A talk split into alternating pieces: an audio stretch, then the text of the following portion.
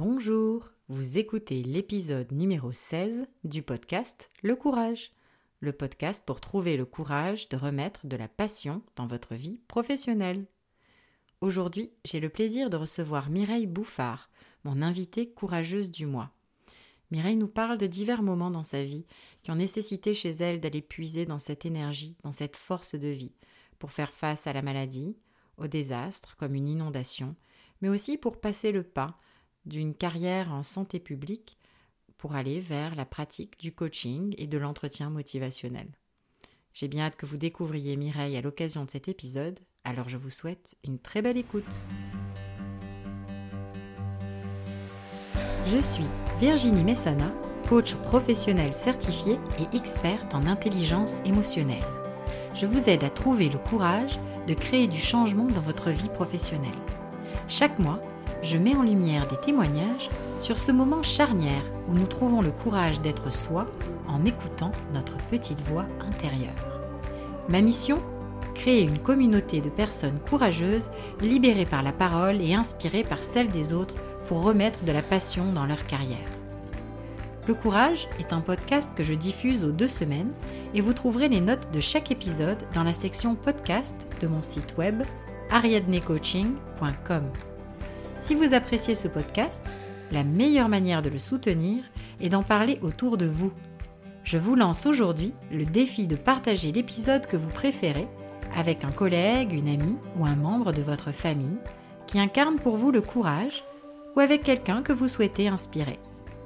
Vous pouvez aussi soutenir le podcast en laissant un avis et en lui donnant 5 étoiles sur iTunes. Je vous remercie du fond du cœur pour votre écoute et pour votre soutien. Bonjour et bienvenue dans le podcast Le Courage, Mireille. Bonjour, merci de l'invitation. Alors en fait, je voulais d'abord mentionner à nos auditeurs et à nos auditrices que toi et moi, on a eu la chance de nous rencontrer à l'occasion d'une formation en communication non violente. Et pour moi, je ne suis pas pour toi, mais pour moi, cette rencontre a été un vrai coup de cœur. Et mmh. depuis quelques mois, nous tissons une belle complicité professionnelle et une amitié à distance. Alors en fait, plus j'en apprenais sur toi, Mireille, et plus je connaissais cette Mireille dans toutes ses facettes et ses talents, et plus l'idée de t'inviter dans le podcast m'est apparue comme une évidence. oh mon Dieu, je te remercie. Euh, tu sais que c'est très réciproque. je le sais, Mireille. si ça te va, en fait, j'aimerais te présenter d'abord brièvement à nos auditeurs et leur dire en fait où tu en es aujourd'hui. Euh, avant qu'on fasse un petit retour en arrière sur ton histoire. Alors, c'est parti, je te présente Allons-y. Alors, Mireille Bouffard, tu es une coach PCC et une formatrice accréditée par la Fédération internationale de coaching, aussi connue sous le nom de ICF. Tu résides actuellement dans les cantons de l'Est au Québec. Et je sais aussi que tu es maman de quatre magnifiques garçons, dont un fils atteint d'autisme. Aujourd'hui, dans ta pratique professionnelle de coach, tu as développé une approche de coaching motivationnel que tu partages en formation avec les coachs, mais aussi avec d'autres métiers d'accompagnement. On aura sûrement l'occasion d'ailleurs de, revenir là-dessus plus tard. Mais avant, en fait, j'avais le goût que tu nous parles un petit peu de ton cheminement professionnel depuis tes études et de ce qui a pu te mener finalement là où tu en es aujourd'hui. Alors, est-ce qu'on y va avec ça, Mireille? Tu nous parles un petit peu de, des débuts de la Mireille professionnelle et de ses études? Ah, tu sais, moi, euh, dès, dès, le jeune âge, je savais ce que je voulais faire dans la vie. Je voulais être professeur d'éducation physique. Ah oui! J'étais une enfant très active, pour ne pas dire hyper, active. Et je trouvais donc que c'était le plus beau métier du monde. Alors, j'ai étudié, j'ai fait un bac euh, dans ce domaine-là. Et très rapidement, j'ai réalisé que je voulais aller euh, plus loin au niveau de la santé. Puis j'ai eu la chance de tomber sur le programme de maîtrise en santé publique euh, qui se donnait à l'Université de Montréal. Euh, j'ai suivi, euh, que j'ai enchaîné presque tout après le bac. Et ça m'a donné la chance d'avoir une carrière de 35 ans dans le réseau de la santé au Québec. et la santé publique, c'est un métier extraordinaire. On en entend beaucoup parler actuellement avec la pandémie en termes de prévention des infections, prévention des, euh, de, la transmission là, de, la COVID, mais il y a beaucoup plus que ça en santé publique. Hein. Il y a euh, ce, que, ce que beaucoup d'autres personnes euh, se concentre, c'est-à-dire de développer des programmes de prévention pour garder notre population en santé. Alors, j'ai eu la chance de travailler sur différents euh, domaines, que ce soit la prévention de la violence, le développement des habiletés sociales chez les jeunes enfants, le soutien aux parents en contexte de pauvreté, etc. C'était euh, en travaillant avec des partenaires de tous les horizons. C'était vraiment une belle carrière. Je suis très, très fière de, de cette carrière-là. Et tranquillement, en accompagnant des gestionnaires, euh, des professionnels de la santé, j'ai comme en groupe, j'ai eu le goût d'aller plus, encore plus en profondeur. Et c'est ce qui m'a donné le goût de devenir coach pour pouvoir avoir la chance d'accompagner individuellement des gens euh, qui avaient le goût de faire un changement, puis de pouvoir euh, être près de leur univers. Alors, voilà.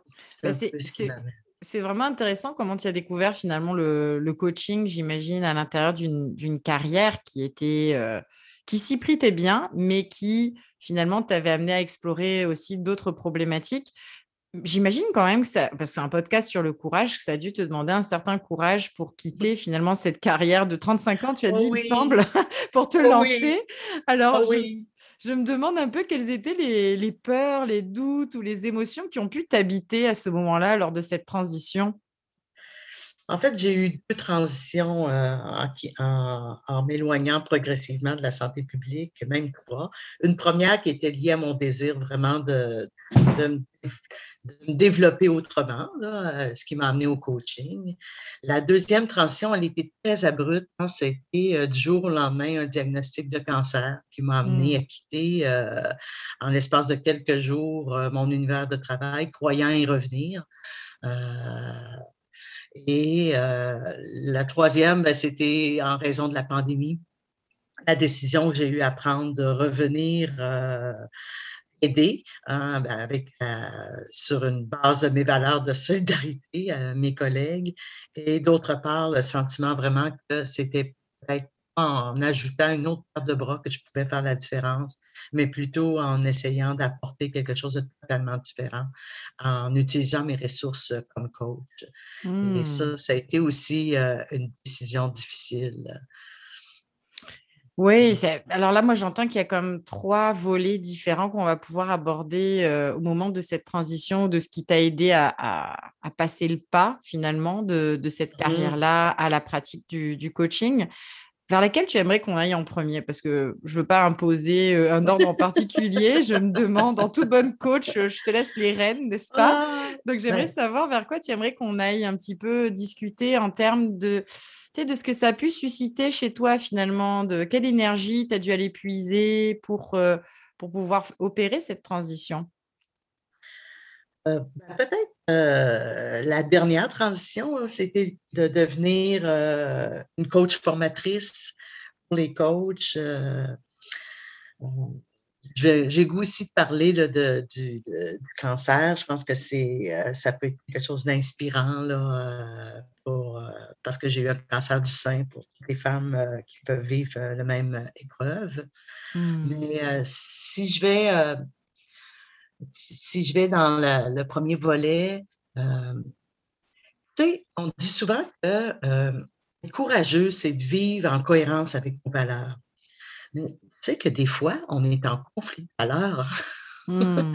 Moi, c'est ça, je vivais, euh, ça, je parle là, de peut-être il y a une année, là, euh, je sentais vraiment une valeur de solidarité, un engagement profond envers euh, ma passion pour la santé publique. Voici un moment historique une pandémie mondiale. Euh, euh, mes collègues, je les vois travailler jour et nuit, les fins de semaine, ce qui n'était pas dans nos habitudes, un travail de jour sur semaine, fatigué, impossible de prendre des vacances. Alors moi, c'est clair que je me dis, ah, je reviens, je vais aider le monde que j'aime euh, et je vais pouvoir euh, contribuer à, réduire euh, la mortalité hein, liée à... Donc, l'appel était très vivant, était très, très, très fort. Et à chaque fois que je me rapprochais pour prendre le téléphone puis dire je suis disponible, je m'en viens, ce que je sentais vraiment l'élan, il y avait un autre élan contradictoire qui montait, qui me disait es devenu coach maintenant, tu peux aider autrement, ne reviens pas en arrière. Euh, c'était vraiment un combat, je te dirais, d'un bon mois. Euh, on appelle ça de l'ambivalence. Hein. C'est très, très, très mmh. inconfortable.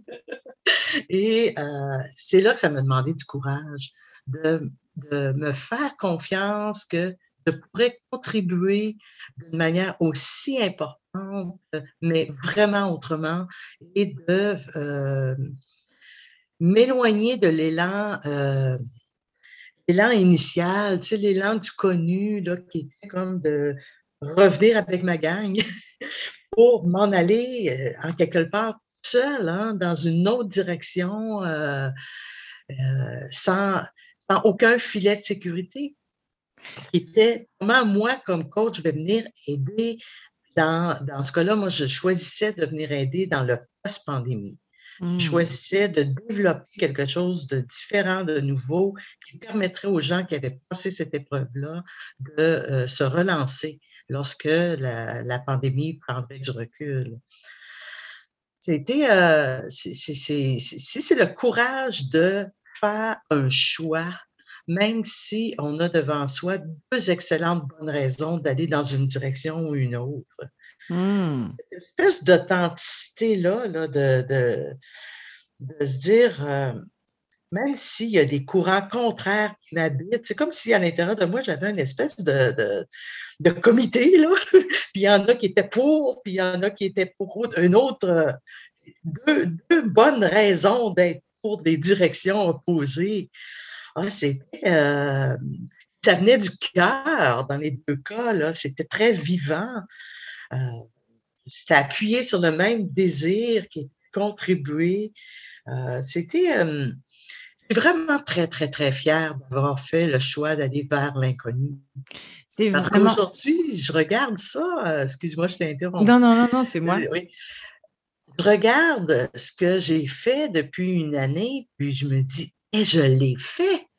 Ta marche, c'était exactement la direction qui était la meilleure pour moi. C'est comme si je me suis euh, choisie presque inconsciemment. Euh, oui, il y, a une sagesse dans le courage. Il y a une force, hein, de, une espèce de contact avec euh, une confiance. ça vaut la peine moi, je trouve ça super intéressant ton partage parce que dans les épisodes précédents, quand j'ai rencontré d'autres personnes, quand on parlait du courage que ça avait pu prendre, par exemple, de changer de carrière ou de, de, se lancer dans cet inconnu, souvent, bah, ce qui animait les personnes dans les partages précédents, c'était ben, de se connecter à une vision, à son pourquoi, mmh etc. Et, ce que je trouve vraiment intéressant que tu amènes en plus, en fait, ici, dans ce cas-là, c'était que tu avais un pourquoi fort dans les deux côtés, en fait. Mmh. Donc, euh, justement, c'est vraiment intéressant aussi de pouvoir partager sur les situations dans lesquelles on vit cette ambivalence, comme tu l'as très bien, très bien dit, parce qu'il y a les deux gros pour des deux côtés. Il y a une bonne raison des deux côtés, finalement, de dire oui à l'appel ou de répondre à ce besoin de solidarité, qui est une valeur importante pour toi. Mmh. Mais, mmh. Euh, mais finalement, ici, c'est le courage de faire face à cette ambivalence. Et je me demande peut-être aussi le courage de redéfinir à quoi ressemble cette valeur si importante pour moi autrement. Oui, oui, oui, oui, oui. Effectivement, euh, je pense que mes collègues, ça leur demandait beaucoup de courage hein, de, durer dans le temps, euh, dans cette adversité-là. Et moi, ça m'a demandé beaucoup aussi de prendre une autre direction. Mmh. C'est c'est de faire confiance que, euh, qu'importe la direction que je vais prendre, euh, je vais en rencontrer des, des, moments où je doute, euh, des moments où euh, c'est pas sûr que la solution elle est si simple, elle est si pure. c'est un espèce de... Je pense que, en fait, moi, je me définirais peut-être comme le contact avec une espèce d'attitude mentale. Souvent, les gens qui sont près de moi me disent Mon Dieu, que tu es courageuse. Moi, c'est comme ça, j'ai de la difficulté à m'approprier ça parce qu'il y a comme quelque chose de, très profond, presque d'inconscient. Puis moi, j'ose, je, parle d'intrépidité, mais on pourrait aussi parler d'une espèce de, d'élan, hein, de, une espèce de, d'attitude mentale qui ça vaut la peine d'aller dans, explorer des, des sentiers, sortir des sentiers battus, puis de voir ce que ça va donner. Parce que l'expérience dans la vie m'a appris que quand on fait face à quelque chose de totalement nouveau, qui demande effectivement beaucoup de courage, ça donne des ailes quand ça marche. Tu sais, c'est une source de bonheur, de joie. C'est bon pour le moral. Alors, tu, trouves que toi, ce qui t'aide justement à, te connecter au courage, et par exemple dans cet exemple où tu as dû faire face à l'ambivalence, à, avoir le courage de choisir une autre voie, qu'est-ce qui t'a finalement le plus aidé euh, C'est de te souvenir de cette attitude mentale ou est-ce qu'il y a eu autre chose qui t'a soutenu pour te connecter à cette énergie courageuse? Malgré toutes les doutes et toutes les peurs, parce que ce n'est pas une absence de peur, hein? Mmh euh, malgré toute l'énergie que ça m'a demandé, le stress même, hein, à certains égards que j'ai vécu dans, certains moments, lorsque j'ai pris la, direction de développer vraiment, euh, euh, d'aller dans un partage de que moi, où j'étais rendu comme coach, puis comment je trouvais que euh, on pouvait avoir une contribution sur l'engagement et la motivation de nos coachés et qu'il y avait beaucoup de littérature pour nous appuyer, puis d'augmenter le niveau de compétence euh, dans mon travail et de le partager après avec les coachs. C'était euh,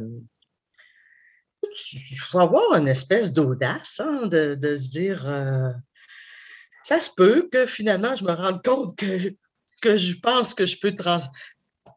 Tout le monde le sait. C'est juste moi qui viens de comprendre que je le sais.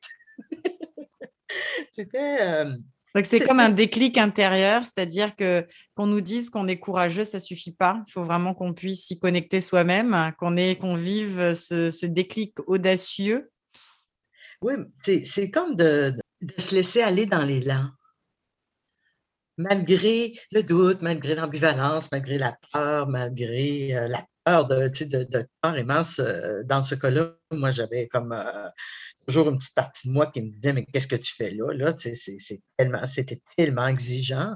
Euh, c'était du, des heures et des heures et des heures et des heures.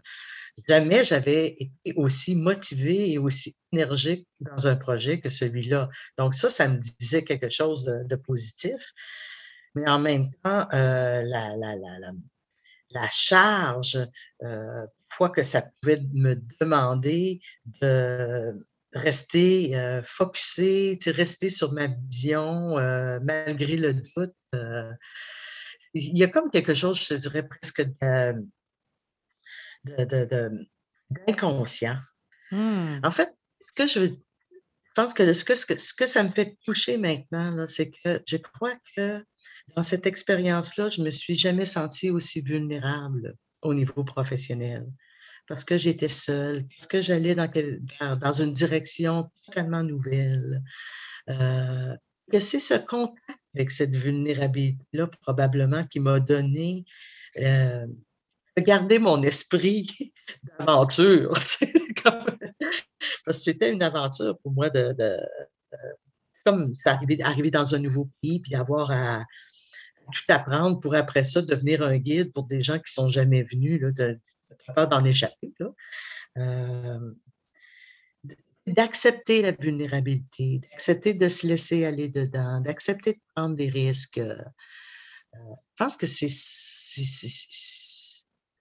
c'était probablement euh, vraiment une trame de fond où, quand je dis ça du bonheur, ça de la joie, c'est quand tu es en contact euh, avec cette grande vulnérabilité-là, hein, quand même, que moi, je chantais qui m'habitait, là, euh, une espèce d'humilité aussi, de dire, je me prends, euh, de, le vivre.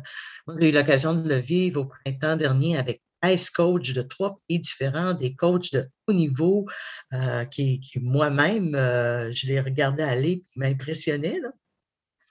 Et d'avoir le feedback, wow, il y a quelque chose là, là, là on vient, on, avance, euh, c'est utile. C'était comme, oh, c'est donc bien fait. Ouais. la fierté, hein. La fierté, oui, de après de se mmh. dire: «J'ai bien fait d'être courageuse et de me lancer malgré les peurs et les doutes, euh, de le faire quand même». Mais il y a quelque chose de vraiment très intéressant que tu amènes aussi, je trouve, par rapport au courage, c'est l'acceptation de la vulnérabilité. Oui, oui. presque mmh. comme si c'était une condition nécessaire justement pour pouvoir déployer son courage. C'est d'abord de passer peut-être par cette acceptation qu'on est dans la vulnérabilité, c'est ça? Ah oui, ah oui, ah oui, oui. Je pense que c'est euh, probablement, tu sais, dans la vulnérabilité, on est près de notre cœur. Hein. Je mmh. pense, moi, que le, courage, c'est une force du cœur. Mmh. Ah oui, oui, oui, c'est vraiment euh, le cœur qui parle.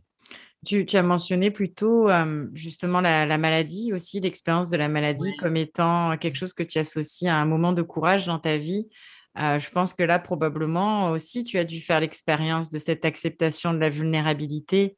Oh mon Dieu, oui, oui, oui. C'est vrai, c'est un beau lien que tu fais là. Est-ce que tu aimerais nous en Est-ce que tu aimerais nous en parler un petit peu de, de, ce, de ce moment de vie qui a nécessité d'aller puiser dans l'énergie du courage pour toi? Ah oui, l'annonce d'un diagnostic du cancer, que ce soit, qu'importe le stade, qu'importe la gravité, c'est un choc. Hein. C'est un choc où on se voit dans notre tombe, euh, et il faut passer avant les étapes du choc. Euh, dans mon cas, euh, tout est allé très, très, très, très rapidement. entre le doute et la confirmation de, il y a eu à peine une semaine, le début des traitements, il y a eu encore très peu de temps. J'étais comme. Euh, j'ai un peu l'impression d'être devenue une VIP dans un milieu hospitalier. Là. je me promenais d'un test à l'autre. Euh, c'est comme la vie t'échappe. Hein. Tu, dois faire confiance euh, à la science et, en même temps, tu es dans le, le choc et la peur.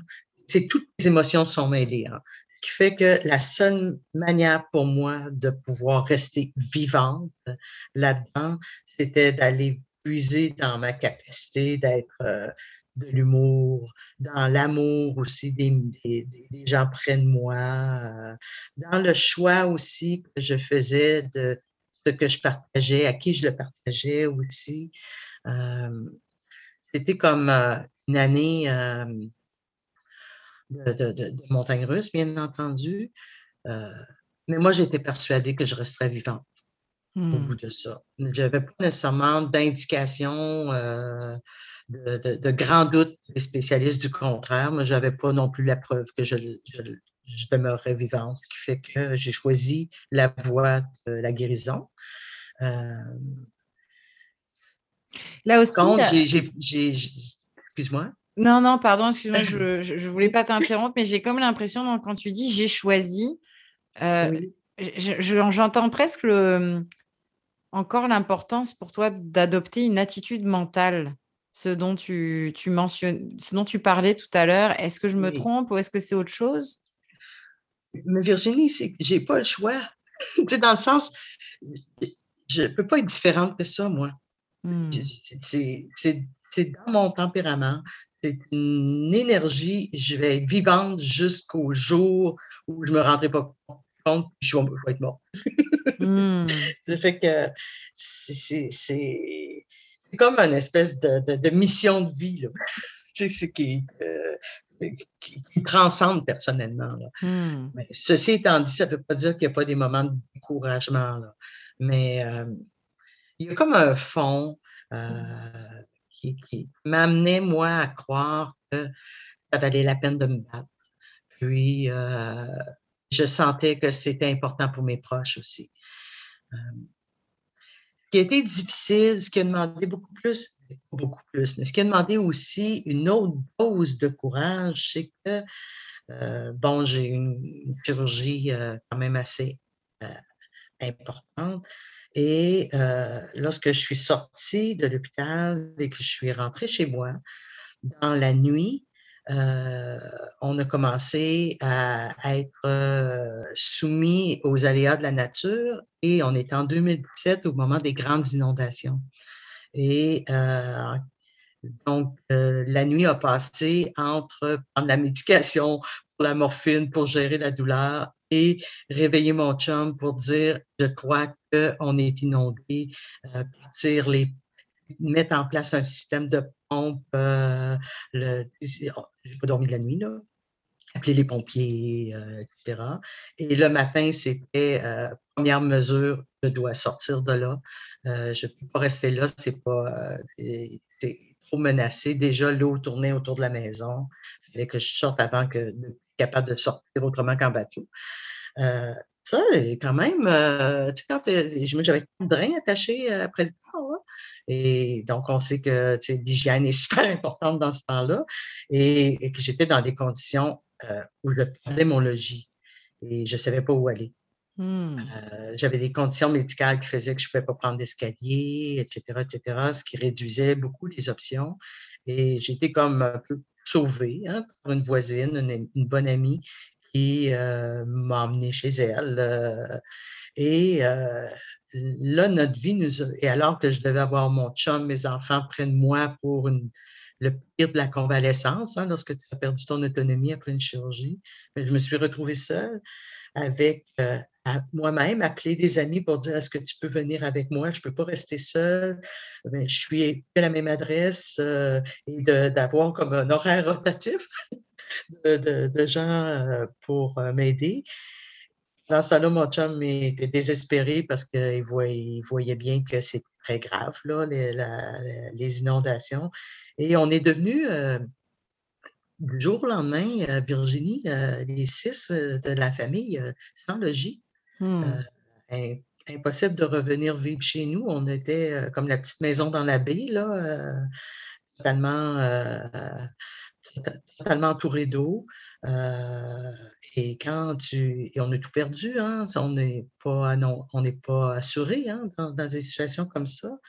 Alors, du jour au lendemain, moi, je me battais pour ma vie et on venait de perdre un patrimoine familial euh, euh, sur lequel on comptait. on ne savait plus où aller vivre et on savait que c'était pour durer très, très, très longtemps.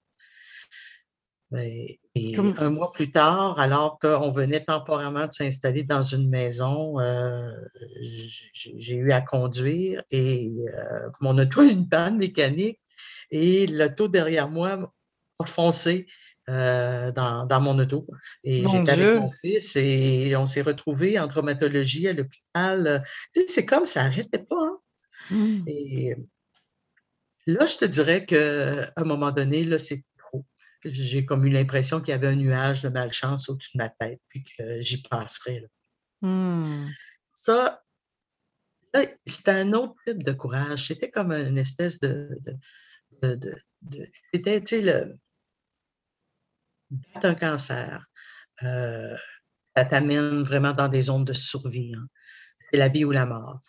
Euh, ta maison, c'est pas juste du matériel, hein, c'est souvenirs, c'est ton histoire hein, qui, est dans ton nid, surtout mmh. nous les femmes. Euh, se, retourner à l'hôpital euh, avec en voyant les, quand tu rentres à l'urgence en traumatologie, tu vois les portes, la réanimation, morgue, puis tu passes là, là, puis tu ne sais pas trop trop ce que tu as, sauf que tu sais que tu viens de vivre un, gros choc. Mmh. Ça, je te dirais que euh, à un moment donné, tu n'as pas le choix de choisir ta voie. Même si euh, tout le monde autour de moi disait, mais voyons dans ça peut pas On essaierait de soumettre ce scénario-là à un film ou pour un livre, personne ne le prendrait, il dirait que c'est impossible. Euh, moi, c'était ça, je vivais. Qu'est-ce qui t'a aidé finalement dans ces moments-là? Parce que tu dis on n'a pas le choix, mais mais c'est vrai que chacun peut vivre différemment. Euh, une telle succession en plus, effectivement, d'événements quand même traumatisants. Et pour, je n'ose même pas dire stressant, c'est pire là, c'est traumatisant quand même de vivre cette Oui, c'est vrai que c'était un enchaînement de traumatisme. raison. Mmh. Euh, et ça, c'est autre chose. Hein. Quand tu vis des énergies traumatisantes, c'est pas des énergies régulières, des énergies, mais je veux dire des émotions dans le monde du traumatique, on est dans autre chose. Ouais. Des émotions que tu peux, euh, normales hein, de la vie. Ouais. Euh, je te dirais, moi, l'humour m'a un peu aidé, un peu beaucoup, parce que je me dis, à travers tout ça, si je ne suis pas morte, je, peux... pense que mon heure n'est pas arrivée. Donc, l'humour euh, en termes d'autodérision. Euh, oui, oui, oui. Écoute, non, je veux dire, ça s'enchaînait tellement qu'il n'y a personne qui pouvait croire que tout ça m'arrivait dans le même mois. Hmm. Hein? Un mois ou deux mois, là. Euh, tu relativises, là, tu dis, bon, à dire que il y a un an, je m'en faisais pour telle affaire. Mmh. Si j'avais su, tu sais, je, serais vraiment, euh, j'aurais été vraiment plus zen euh, par rapport à telle situation. Ce qui fait que, quelque part, quand je disais tantôt, c'est se laisser aller un petit peu, là, c'est. Souvent, moi, je disais à mon chum, euh, parce qu'on est ensemble depuis plus de, de 40 ans, je l'appelle encore mon chum, on a des hauts et des bas comme couple, comme tout le monde. Puis, des fois, c'est au niveau de la communication, au niveau, c'est, des fois, on a comme juste besoin d'avoir chacun notre bulle, puis on n'a pas l'occasion de la voir. Puis bon, je reviens tout le temps en disant, mon amour, il faut une volonté farouche hein, pour que ça marche. Parce qu'on aurait toutes les, la raison du monde de se laisser parfois. C'est ça, ça s'appelle un peu décider de ce que tu veux voir. Mmh. Tu peux voir que malgré ces épreuves-là qui s'accumulent, je suis dans le début de la fin. Je peux aussi voir que malgré toutes ces épreuves-là qui s'accumulent, je suis encore vivant. Ça revient beaucoup à ce que tu disais euh, sur l'importance d'adopter une, une posture mentale, en fait. Oui. Parce que c'est vrai que tu as dit plusieurs éléments intéressants qu'on voit s'articuler autour de ce que le courage représente pour toi. Il y a l'acceptation de la vulnérabilité, il y a se laisser aller finalement dans cet élan. Il y a mmh. l'idée de faire un choix, faire un choix euh, de, qu'est-ce qu'on veut vivre. Il y a aussi la notion de s'accrocher à ses valeurs, parce que tu m'as parlé de l'humour, et puis j'ai comme l'intuition que c'est une valeur importante pour toi. Puis c'est ça qui t'a aidé à faire face aussi, à, trouver du courage pour faire face à l'ambivalence, de rester cohérente avec tes valeurs. Et là, dans ce cas-là, on, voit une autre valeur comme devenir vivante pour toi dans des moments particulièrement traumatisants. Euh, je trouve ça vraiment, vraiment intéressant de voir les différentes facettes finalement de, du courage ça me donne envie de te poser une petite question créative. En fait, souvent, je la, pose à des, invités courageux sur le podcast à, qui ça se prête bien. C'est si, basé sur tout ce que tu m'as dit, si tu avais une image ou une couleur ou une chanson ou euh, n'importe quelle chose qui te parle, qui pour toi illustre le mieux ce que le courage représente pour toi, ça serait quoi? Qui vient en tête? C'est quoi qui monte oh, J'ai comme vu euh, une Mireille volante. Une Mireille volante? C'est vrai que tu as parlé qu'on a des ailes. Ben oui, tu as dit on a des ailes quand on fait preuve de courage. Une Mireille volante, j'aime ça. oui, oui, oui. Est-ce qu'elle est entourée de bleu du coup parce qu'elle est dans l'azur? Est-ce que c'est cette couleur aussi qui monte ou est-ce que c'est une autre couleur ou il n'y a pas nécessairement de couleur particulière? Ah, c'est jaune. C'est jaune. C'est jaune. Jaune, oui, jaune. jaune parce que c'est quoi le, qui ça incarne pour toi cette couleur? Ah, C'est la vie, c'est la joie. Ah, merci beaucoup pour cette, euh, cette, image. Je suis en train de t'imaginer en train de voler, euh, auréolé de jaune, de joie. Mais tu sais, parfois, le courage, là, c'est aussi de choisir des choses qui nous font du bien, euh, des, projets de vie, hein, des rêves. Euh, mmh. ça me fait penser, euh, moi et mon conjoint, on adore voyager. On a voyagé quand on était jeune avant d'avoir les enfants, sac à dos, en Asie, avec un budget de 20 dollars par jour. c'est vraiment simplement.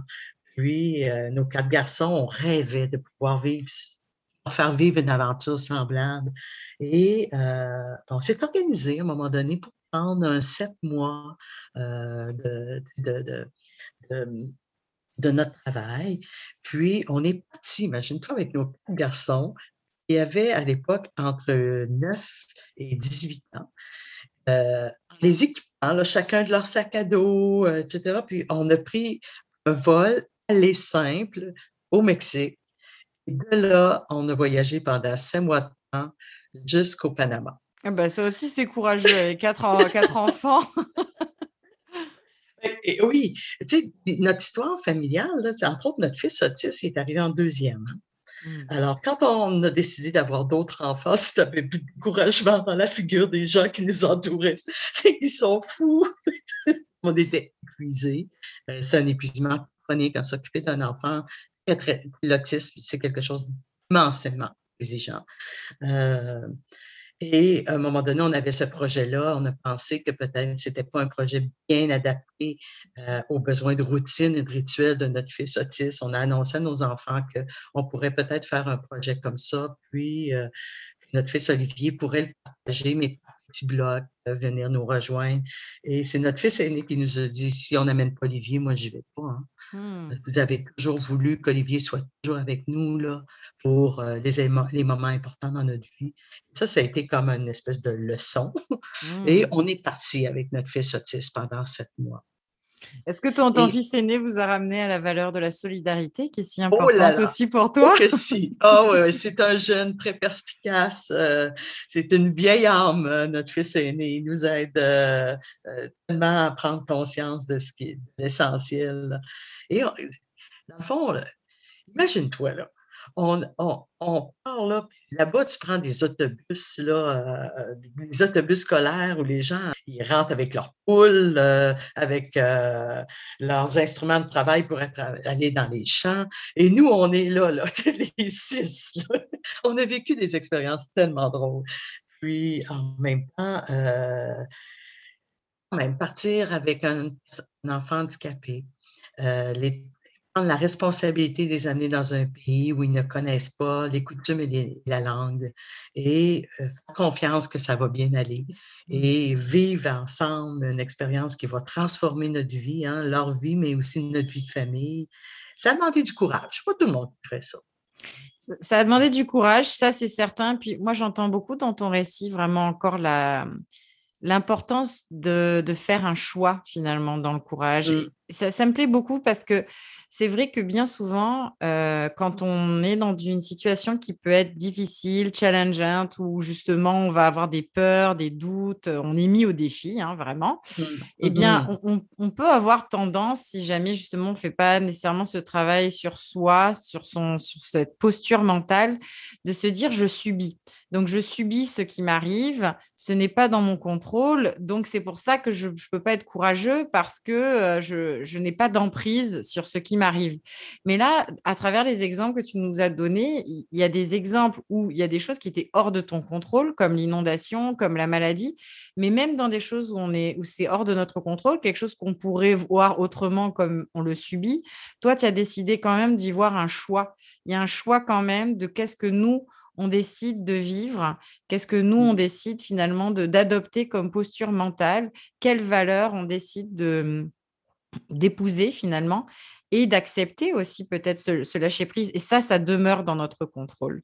Ça, cette, cette énergie qui mmh. nous aide à nous connecter au courage, en fait, elle est dans notre contrôle, même quand il y a tant d'éléments qui ne le sont pas. Oui, effectivement. Effectivement, c'est pas toujours conscient. Euh, oui, oui, oui, C'est vraiment un beau message, je pense, que tu laisses là, parce que, tu sais, si je refais le lien avec tout ce que tu nous as partagé aujourd'hui, euh, par rapport à ce qui te garde connecté au courage dans ton activité au quotidien, euh, au travail, je me demande justement euh, comment tu fais, en fait. De quoi tu te rappelles en premier pour te donner du courage dans différentes tâches ou dans ton activité professionnelle?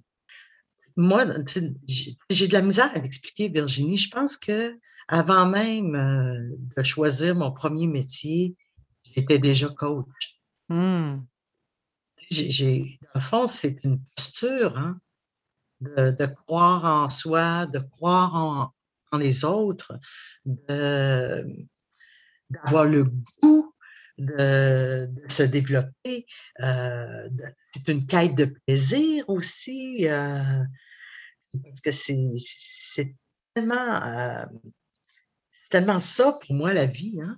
Mmh.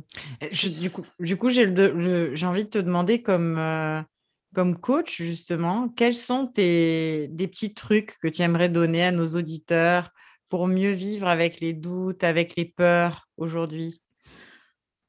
Bon, la première chose, je dirais que euh, avoir peur, ça fait partie du changement. Mmh.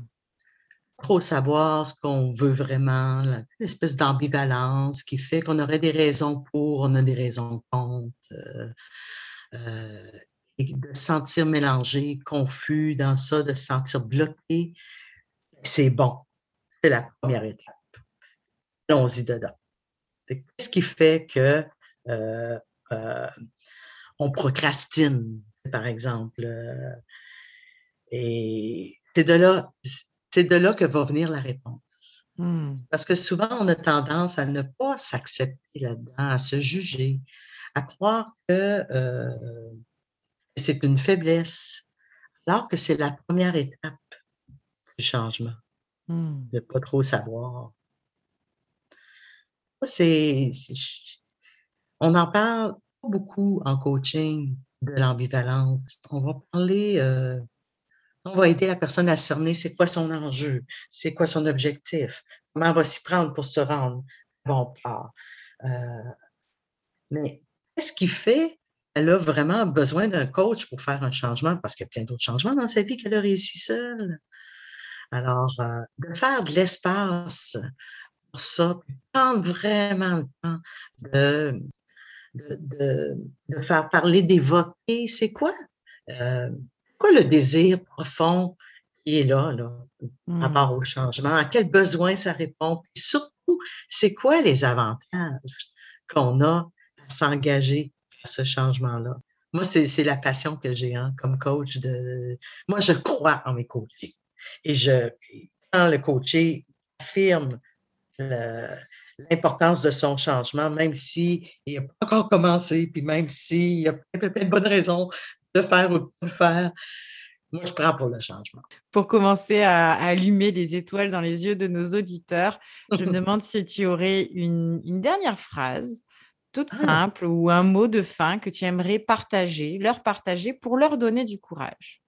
Ce qui me vient là, c'est voyez-vous dans la réussite.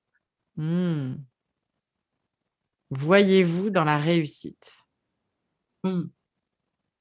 Mmh, je vous, mmh. C'est comme euh, utilisez votre corps, utilisez votre cœur, puis projetez-vous dans la réussite. Puis euh, laissez-vous imprégner du plaisir qui vient, de la fierté qui vient. Après ça, ben, commencez par le premier pas possible. Vous avez entendu Mireille, voyez-vous dans la réussite pour vous donner du courage et des ailes pour être comme la Mireille volante et gagner des cieux enréolés de soleil et de jaune. Merci beaucoup Mireille pour ton partage aujourd'hui. Ça a été un immense plaisir. Avant qu'on se quitte, j'aimerais savoir où est-ce que nos auditeurs peuvent te trouver, euh, s'ils ont envie de poursuivre la conversation avec toi, où est-ce qu'ils peuvent aller découvrir tes services. Oh, c'est gentil de me l'offrir. Merci Virginie. Euh, ben, j'invite les gens à aller sur mon site web qui est euh, coachingmireillebouffard.com. Ok, et puis je crois savoir aussi que tu es présente sur LinkedIn. Donc, si vous êtes aussi sur les médias sociaux, que vous voulez connecter mmh. par LinkedIn avec Mireille Bouffard, euh, je suis sûre que Mireille sera super contente euh, d'échanger avec vous. ah, ce sera un plaisir de partager ma passion.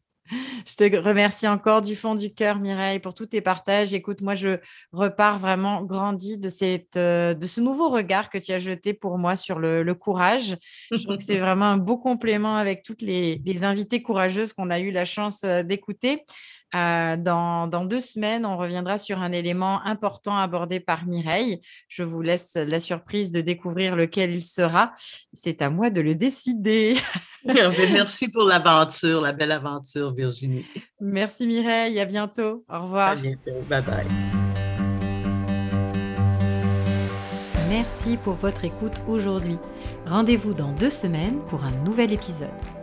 Si vous appréciez le podcast Le Courage, je vous invite à laisser un avis et à lui donner 5 étoiles. c'est la meilleure manière de le soutenir et de lui donner de la visibilité. Et si vous voulez aller plus loin, vous trouverez dans les notes de l'épisode le lien d'inscription à ma newsletter. Je vous enverrai une fois par mois des astuces et des ressources pour vous aider à vous connecter au courage et pour passer à l'action.